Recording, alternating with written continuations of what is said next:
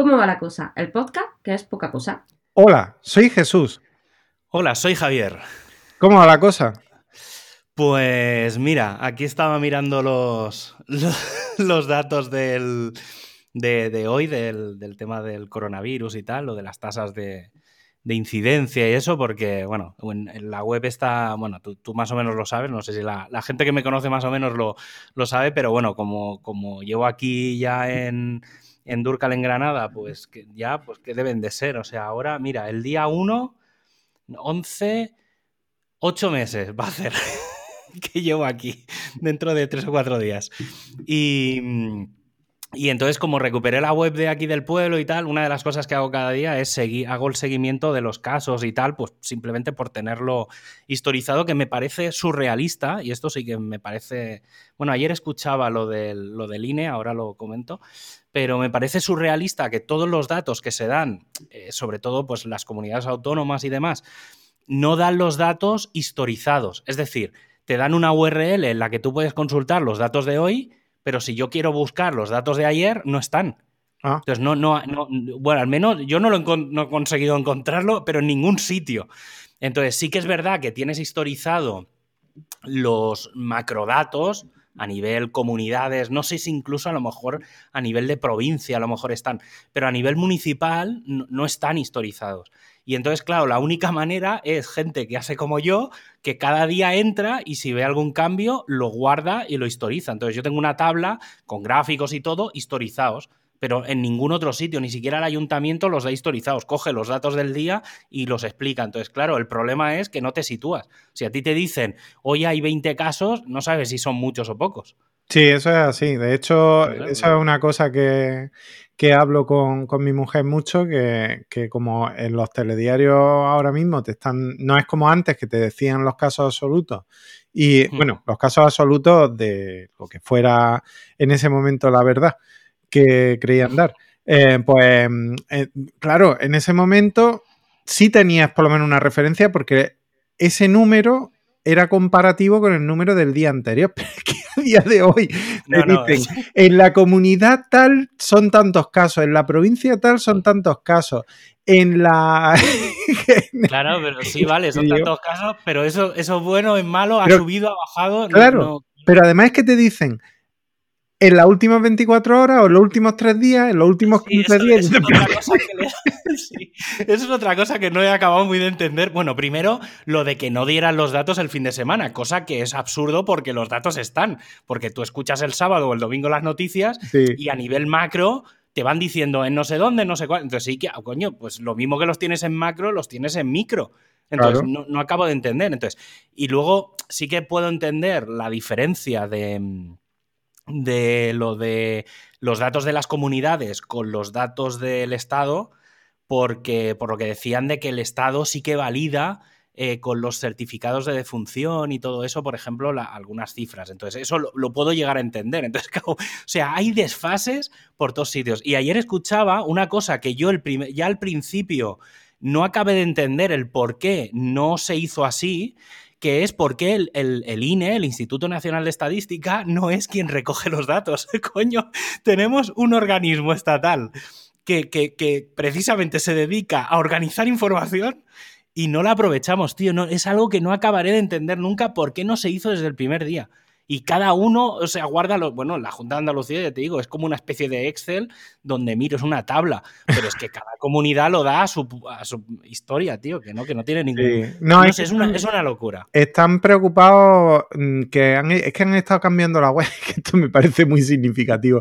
El INE, por fin, por fin. Ha actualizado su web. Ha actualizado su web y ha conseguido hacer una web de los años 90 Ah, ah, bueno, tampoco, tampoco está tan mal. No, bueno, pero, joder, podía, en fin, yo qué sé. Hostia, el menú, lo del menú es un poco raro, sí que...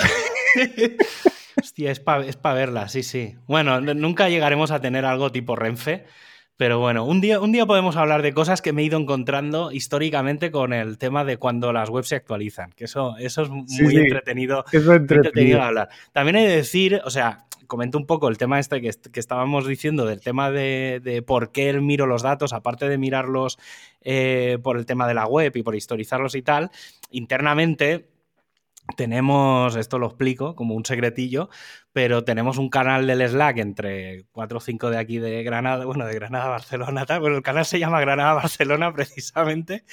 Y una de las cosas que empecé a hacer pues hace una semana es coger los datos de los cuatro o cinco pueblos en los que creo que somos donde estamos y entonces vamos haciendo como apuestas de si va a subir, de si va a bajar, de cuándo se va a acabar esto. Y bueno, por ahora, más o menos, eh, yo, yo mi, mis cálculos son, que creo que ya lo dije, que el día 9, el día 9, bueno, sobre el 5 y el 9, pero bueno, sí, lo, lo, último que dije era que hasta el 9 eh, que, que aquel 9 nos confinaría. Porque es que, tío, no, es que no, o sea, no, no, es muy surrealista esto que está pasando. Y al final, yo, esto es otra de las cosas que a mí no me mola, que es, hemos pasado, y creo que en eso sí que se ha empezado a hacer bien. Al principio todos los políticos y tal decían, no, porque la gente lo está haciendo bien y tal, y entonces, bueno, es una, entonces, claro, a ver, si todo el mundo lo hace bien, ¿Cómo, ¿Cómo, es posible que esto esté pasando? Pero es que al final te acabas dando cuenta de que realmente la gente está que ya se la sopla todo. Sí, sí. ya, no, ya no digo los... A ver, obviamente la gente joven, eh, todos hemos sido jóvenes y ya sabemos cómo funciona, ¿vale? Entonces, eso es aceptable. Sí que es verdad que sale mucho por la tele lo de la, la gente joven que es muy tal. Bueno, sí, salen cuatro que obviamente hacen mucho ruido, esto es lo de siempre. Pero y al principio sí que es verdad que, el tema de la gente mayor pues afectaba mucho, pero no porque la gente mayor lo hiciera mal, sino porque obviamente eran los que más riesgo tenían. Pero ahora ya no, tío. O sea, yo salgo a la calle y el, el otro día volvía de... Volvía de... No sé dónde volvía, no sé, pero venía por un camino de estos de medio del campo y me crucé directamente con uno que es que ni, llevaba mascarilla, pero es que no, no, es que la llevase en el codo, en la papada, no, es que directamente no llevaba. Sí, me, hablando y me he alguno. Digo, pero, pero, o sea, a ver, yo puedo entender, ¿eh? Y muchas veces, eh, cuando estuve en Barcelona a principios de, septiembre, eh, eso, justo el día que llegaba, ¿eh? O sea, fue bajarme de, la moto y me crucé con una gente que venía por la calle, digamos, en, sentido contrario, y venían con las mascarillas en la papada. Y dije, bueno, no hay nadie en la calle, mm, dentro de lo que es, bueno, venga, es asumible. Digo, supongo que cuando me pasen al lado, porque además íbamos por la misma acera, digo, pues supongo que cuando pase al lado la subirán, ¿sabes? Harán el, harán el gesto. Ni eso, tío, o sea, es, muy surrealista, es muy surrealista. la gente no, no, no sé. Yo, a ver, yo cuando salgo a correr o a andar, eh, como yo vivo aquí en el extremo de, la ciudad, ¿no? De, del área metropolitana, yo bajo directamente, o sea, yo eh, me salgo de la calle y entro en un polígono industrial. Entonces, mm, esta zona es muy tranquila y todo eso. Entonces, yo en cuanto entro al polígono industrial, que además no hay nadie a las horas que yo voy, pues yo directamente me, quito la mascarilla porque, a ver, las cosas como son. Si no hay nadie, es que es tontería. Sí, sí, sí, sí. Y las cosas, es que vas corriendo y vas humedeciendo la mascarilla, eso no es bueno tampoco. Total, que, mm, que yo me la quito pero la llevo en la mano. Yo lo del codo me parece de una, de, una, de una vulgaridad, de una vulgaridad impresionante. Oye, aparte, aparte que normalmente cuando te la, la gente que se lo pone en el codo, eh, pasa como en el casco, como, yo, por ejemplo, estoy en el codo me pongo el casco de la moto. Y entonces, eh, al final, la parte interior del casco es la que te queda tocando el codo. Y con la mascarilla pasa lo mismo. Es decir, la parte en la que tú escupes es la que te queda pega al codo. Y luego vas chocándote con el codo con la gente. Es que, es, que es muy absurdo. Y luego lo de la papada es lo mismo, porque al final se te queda toda la mierda se queda aquí en la papada. Entonces, es que, tío, es que de verdad que no, es que no, no, o sea, no lo entiendo. O sea, si quieres directamente, quítatela y no la lleves, llévala en la mano. Claro. Yo, qué sé, tío, no, Yo la llevo en la mano. Y entonces, si viene alguien, rápidamente me la pongo. Sí, esto tiene. Pero, pero, esto de llevarla en el codo, que se ha puesto de moda, yo no me la pongo en el codo. Aparte, me parece vulgar, lo hace todo el mundo. y lo de saludar con el codo, tal, tío. Pues bueno, eso me parece una tontería. Primero porque te acercas, que es que yo eso lo llevo diciendo desde el primer día, es que es muy absurdo. Aparte que no, no sé. O sea, ¿por qué hay que tocarse, tío? Por lo, como los japoneses, te pones delante, te bajas un poco, agachas la cabeza y ya está. Bueno, lo mismo que ponerse la mano. O ¿Eh? dices hola, te cagas en la puta porque no puedes darle un abrazo a la persona. Sí, eso también, está. tío. Hostia, eso Que- se, se empieza, se empieza. Yo, mira que, a ver, estoy acostumbrado a vivir solo y tal, pero mm, Yo creo que se expresa así más cariño, ¿no? yo, a ver, tío, yo, yo sí, yo un abrazo de tanto en tanto, tío, mm, hace falta. Sí, sí, por eso te digo, pero que, sí. mira, hace, hace nada me encontré, nos encontramos, estábamos en el Decathlon y nos encontramos a un amigo. Y, y hacía, pues precisamente, pues desde, desde antes del confinamiento, incluso antes que no lo vimos, que no lo veíamos. Pues oye, pues empezamos allí a pegar botes y a cagarnos en la puta porque no nos podíamos. Sí. mm, A mí me parece eso mucho más cariñoso que lo del codito, que me parece de, de tontaina. tío, o sea, sí, es sí, que sí. ya está, es así. Sí, soy, sí. soy así de raro. Sí, sí, sí. Y luego la, la otra crisis que se ha montado, que tampoco... A ver, supongo que yo no la entiendo porque como ya lo he vivido estos últimos años, porque al final, que es el tema de la Navidad, ¿vale? La gente, uy, las cenas de Navidad. A ver, yo lo entiendo, tal, pero yo he tenido hemos, en, mi, en mi casa, digamos, con mis padres, mis hermanos y tal, estos últimos años, pues nos ha coincidido pues que mis padres estaban fuera o mis o yo no sé, o mis hermanos estábamos en Barcelona, y entonces y sí que es verdad pues que ese día coincidíamos, tal, hacíamos videoconferencia, o sea, nosotros todo lo que se plantea para esta Navidad yo ya lo llevo viviendo estos últimos 5 o 10 años, incluso precisamente hace 10 años me enganchó la Navidad en Miami. Y entonces, pues eso, pues que, pues tío, Qué pues, bajona, como- ¿no? no, Fue, a ver, sí que es verdad que fue un poco raro. A mí, yo en- en- del viaje de Miami me quedo con tres o cuatro cosas que me, o sea, más sensaciones, ¿eh? Porque, mm, por un lado, eh, el tema de haber estado allí solo, porque yo en realidad me fui porque quise, o sea, fuimos un febrero marzo a un evento y me fui con colegas, con gente de trabajo y tal, y fuimos pues una semana y estuvimos allí, la verdad es que aquello me moló y dije, mira, a finales de este año me voy a venir a vivir aquí. la gente obviamente me tachó de zumbao y a finales de año estaba viviendo allí. Em, y estuve más o menos medio año, tres me- dos meses y medio, luego vine a Barcelona porque tenía que hacer cosas y me volví a ir tres meses más. Y, y lo primero que aprendí es que allí, que lo de las pelis es verdad.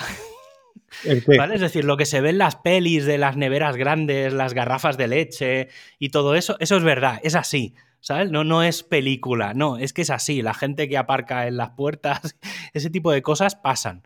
Eh, y es, o sea, lo que se ve, la que parece, no sé, tío, yo siempre tenía la idea de, uy, qué peliculero. No, no, es que es así. Y luego otra cosa que me sorprendió mucho es que todo es grande. O sea, allí vivir solo es la ruina, porque no hay nada. Todo, todo es eso. Son garrafas de un galón, medio galón. Entonces estamos hablando de botellas de 1, de un litro y medio o más. Creo que es 1,6 litros. Sí, la- las famosas garrafas esas de zumo que, que- Sí, que esa que, pues es, es- pero es que las neveras, son, las puertas, la- las, las baldas de las puertas de las neveras caben esas garrafas, es decir, las, son el doble de grandes, o sea, las neveras allí son increíbles. Y los hornos, tío, calientan 100 veces más rápido que aquí. No sé, tío, es todo, es muy grande y es, es muy heavy. Sí que es verdad que hay cosas que están muy bien hechas y hay otras cosas que están muy mal hechas. Es decir, hostia, pilla esto de los europeos que lo tienen bien pensado. En cambio, por ejemplo, hay cositas que mm, a la hora de conducir, que eso obviamente lo tienen bastante bien hecho, ellos, por ejemplo, los, los CEDAS no existen como tal. Es decir, Mm. si tú te encuentras un CEDA, tienes que hacer un stop. ¿Vale? Es decir, tienes que parar. Si no recuerdo mal, hay que contar tres segundos y empezar. Es decir, un stop hay que hacerlo, o sea, un CEDA y un stop, ahí hay que hacerlos de verdad. Como te lo pases, te paran y te multan por no haber estado dos o tres segundos parado. ¿Sabes? Que aquí un poco es un CEDA, pues bueno, si ves que no viene nadie, pues tiras. Y un stop normalmente es quitar la marcha, no sé, ahí no, no, no. Es como que te puedes parar y arrancar al momento. Sí, bueno, hay gente que, que directamente Pues esa sí, es que lo línea otro- donde miran a ver si nadie le ha visto Sí, pasársela. o sea, aquí, aquí pasa al revés. Los stops se trabajan como cedas. Y luego el tema, por ejemplo, de girar a la derecha. Que en general, si no te lo indica, tú siempre puedes girar a la derecha en todas las calles. Aunque el semáforo esté en rojo, aunque todo esté en rojo. ¿vale? A menos que haya algo que te diga lo contrario, ¿vale? Porque obviamente hay cruces chungos, ¿vale? Y luego, por ejemplo, para mí el, el, truco y lo mejor y lo que está muy, muy, muy bien pensado son las rotondas, ¿vale? Las rotondas o los cruces en realidad. Eh, allí funcionan con el sistema de FIFO, ¿vale? Que es el, el FIFO es el First Input, First Output. Es una cosa muy informática, ¿vale? Que es el primero que llega es el primero que se va. Entonces, ¿qué pasa? Aquí, por ejemplo, en, España, en general en Europa, intuyo, cuando, cuando tú llegas a un cruce, ¿vale? Vamos a hacerlo fácil, un cruce de, de pa'lante o que vienen de un lado, ¿vale? A veces tú estás parado, pasan tres o cuatro coches o empiezan a pasar coches y hasta que no pasa el último no empiezan a pasar los del otro lado. ¿Vale? Eso es, lo, eso es lo más habitual que pasa aquí. Allí no. Allí cuando tú llegas a un cruce, como funcionan con este del FIFO, es el primero que llega al cruce, da igual en qué parte del cruce llegues, es el primero que se va. ¿Esto qué hace? Que como, como todo el mundo llega y luego puede llegar el del otro lado, ¿vale? Tú te vas, pero como el del otro lado ha llegado antes que el que viene detrás tuya, el siguiente es el que entonces pasa uno de un lado, otro del otro, uno de un lado, otro del otro. Eso lo he visto yo por de esa forma lo he visto en España. Claro, de esa forma no, un cruce nunca se satura. O se satura todo, entonces todo el mundo tiene eh, igualdad de oportunidades. Pues no pasa como aquí, que a veces estás en una rotonda y de golpe mm, tienes que esperar. Tío, es un caos lo que pasa aquí. Y eso, eso sí que me gustó, me gustó mucho de Estados Unidos. y a lo que. Mm, no, no, te iba a decir que aquí se utiliza el método, el método MEU que es maricón el último. sí, es, como un poco, un poco eso, sí, sí, sí, sí. un poco políticamente incorrecto, pero... No, no, no, no. Sí, o sea, sí, es que se resume así. Y luego otra cosa que me pasó, y, va un poco en la línea de lo que estábamos hablando, de, lo de pasar las navidades solos, eh, fue que mm, bueno, yo allí conocía gente, a españoles y tal, pues bueno, pues un, el hermano de un colega y tal vivía allí, y entonces, bueno, me presentó gente de por allí, y sí que cerca de donde estaba viviendo yo, que vivía en South Beach, eh, en la 21, la, verdad es que vivía en, medio del meollo de, todo, y, entonces, eh, una, una, durante una semana se fueron todos estos colegas, tal, que obviamente se conocían y vivían allí, tal, se fueron en plan retiro espiritual a la otra punta de Estados Unidos. Y claro, me quedé una semana en la que no tenía, digamos, mi día a día de la gente que, con la que me relacionaba allí no estaba. ¿Vale? Entonces, eh, ¿sabes eso que dices? Ahora mismo. Que la una, vamos. Sí, sí, pero claro, normalmente, pues me, cuando me llamaban, ¿no? ¿Sabes? Eso que a la una, oye, has acabado ya, mm, venga, vámonos a tomar algo. Entonces nos llevamos como, como allí los horarios de comida y tal funcionan completamente diferente que aquí, que es una de las cosas que también me gustó mucho. Em, eh, ¿Qué pasa? Pues que a lo mejor a mediodía me llamaban y nos íbamos en coche a no sé dónde, a, pues a comprar o a lo que fuera. Y entonces, ¿qué pasa? Que claro, durante una semana pensaba, hostia, si me pasa algo, ahora mismo no se entera ni Dios.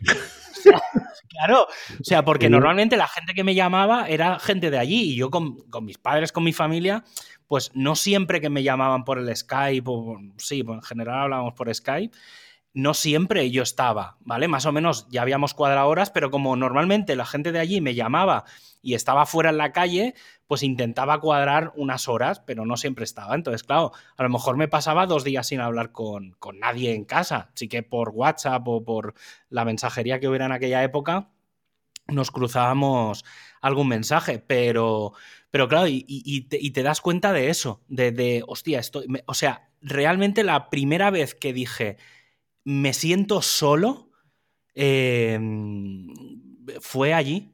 ¿Sabes? Además es una sociedad como más individualista, no, no, existe tanto eso de, de, bueno, aquí se va perdiendo cada vez más, ¿no? Pero esa relación con los vecinos y todo eso.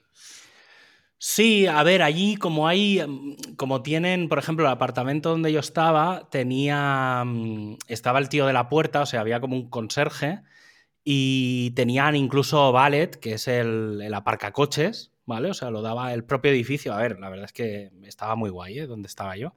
Y, y, entonces, claro, eso sí que lo tienes, o sea, más o menos, pues te vas saludando con algún vecino, que claro, al final, pues tío, estás por allí, te, te vas cruzando con gente, pero, pero no, no sé, tío, fue como muy, muy raro aquello. Pero, a ver, también digo, ¿eh? La mejor experiencia, eso me hizo cuando volví a todos los niveles, tanto a nivel personal como a nivel profesional, me hicieron cambiar la visión del mundo. Porque tenemos la mala costumbre de, de pensar, por ejemplo, que España es un país, sí, y eh, que Estados Unidos es un país, sí, pero no. o sea, entonces intentamos comparar España con Estados Unidos. No, no, tiene nada tío. Entonces tienes que, tú puedes comparar España con Florida o Estados Unidos con, con Europa. Pero entonces, claro, esa visión de, del mundo tan grande no, no, la conceptualizamos. Y cuando, de cara a los negocios, claro, tú aquí cuando piensas en hacer negocios dices, bueno, pues hago España, no sé qué, o Francia o tal, pero claro, allí es Estados Unidos. Claro, es, tío, es como decir, no voy a hacer negocios con toda Europa.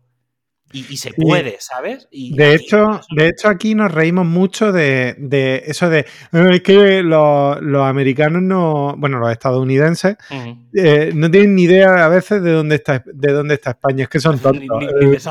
Claro, ¿dónde está Minnesota? ¿Listo? ah, bueno, eso es otra. Yo hay, hay, alguna, hay algunas cosas que me las sé, porque obviamente cuando estás viviendo allí, pues más o menos las tienes situadas, pero, pero bueno, y luego yo qué sé, tío, no sé, es que al final las carreteras, tío, esas, esas carreteras que son rectas, largas, interminables, eso es, a ver, es muy pesado. O por ejemplo que las gasolineras están entre una, entre una calzada y la otra. Están en medio, entre las ah. dos carreteras. Entonces, claro, tío, es, es muy buena idea. Entonces, obviamente no puedes dar la vuelta en la carretera, es decir, está como separado entonces, digamos, hay como un muro. Sí que es verdad que la parte, digamos, de la tienda, o sea, hay, hay, hay recarga de combustible tanto en un lado como en otro, obviamente.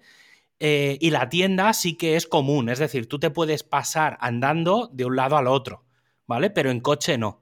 Sí.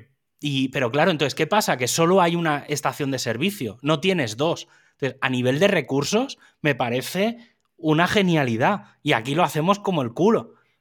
O sea, aquí tienes que construir dos gasolineras, una para cada lado de la carretera. Tío, ¿qué imbecilidad es esa?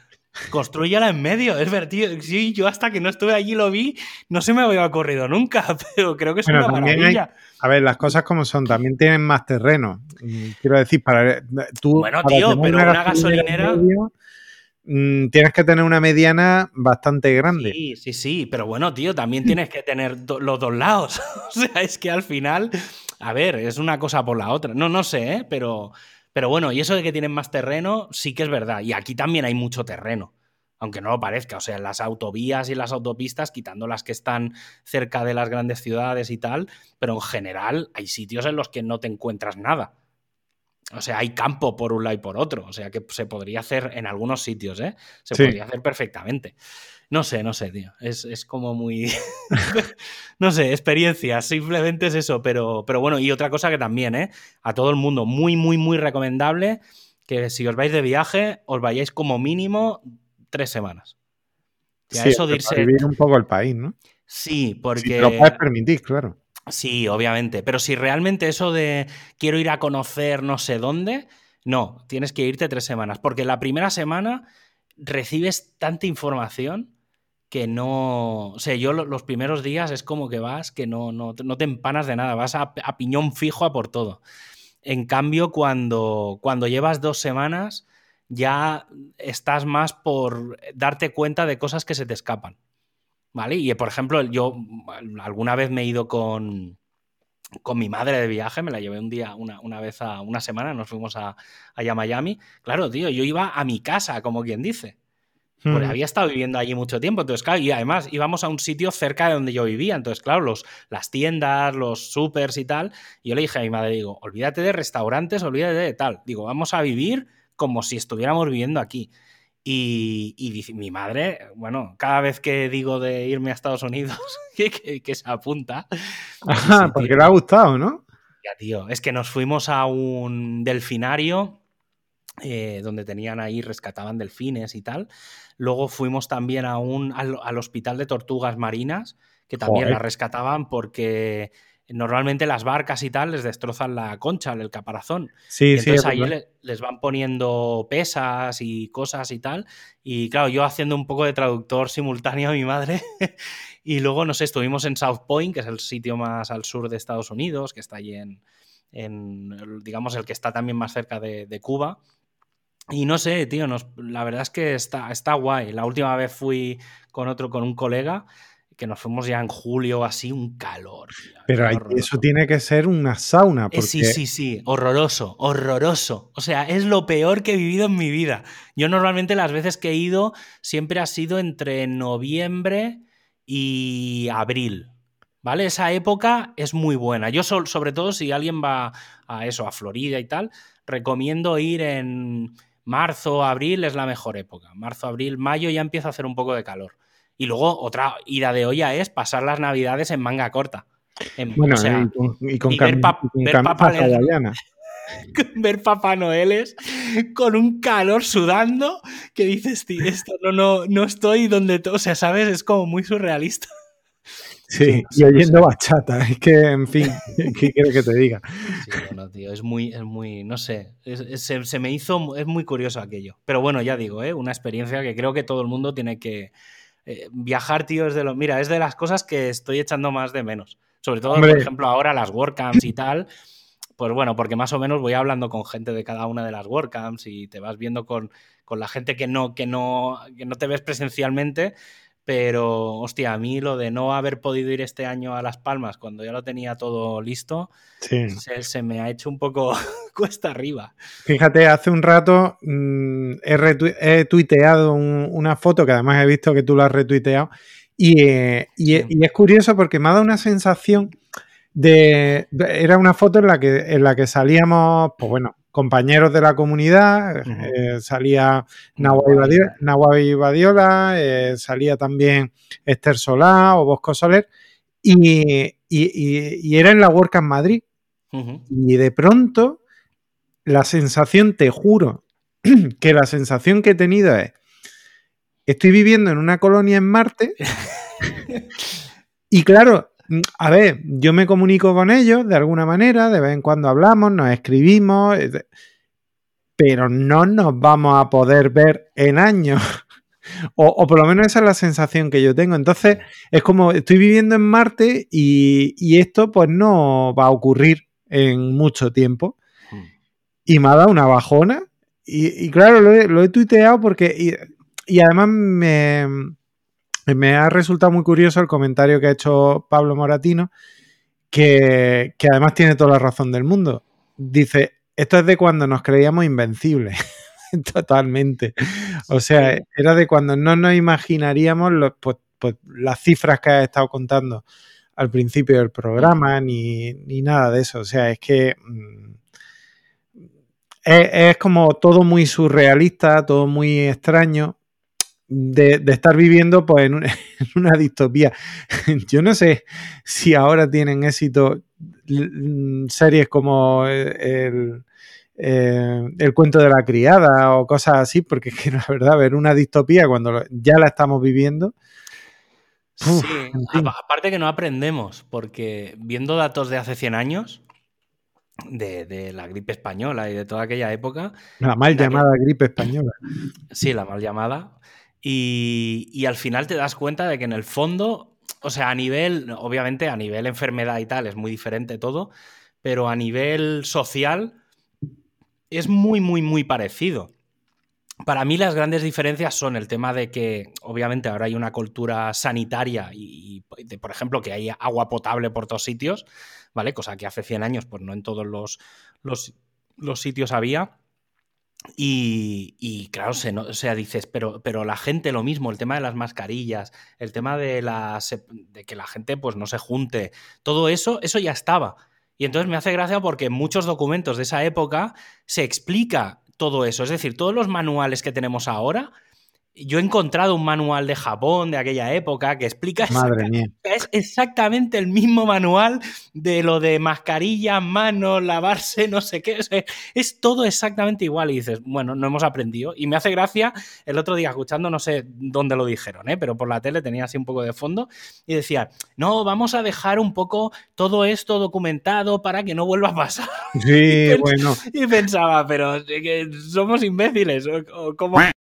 Hombre, ¿cómo no me voy a ir de vacaciones?